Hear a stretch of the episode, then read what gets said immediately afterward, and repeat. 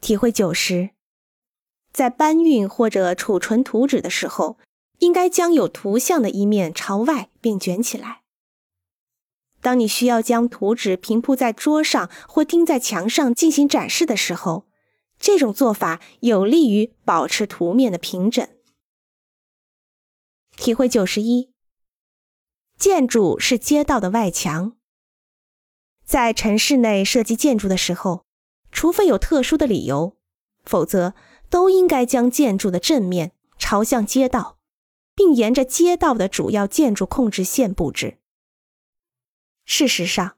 把城市建筑拉离出街道的控制，对许多秉承现代主义的建筑师而言是非常诱人的。但是，城市生活又不得不以便捷性、步行尺度以及可达性为基本原则。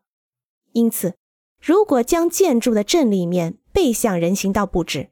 就会给行人出入建筑带来极大的不便，同时降低了首层的商业价值，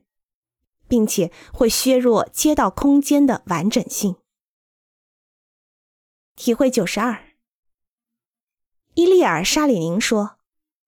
设计一样东西，通常需要把它置于它所属的更大的环境中来衡量，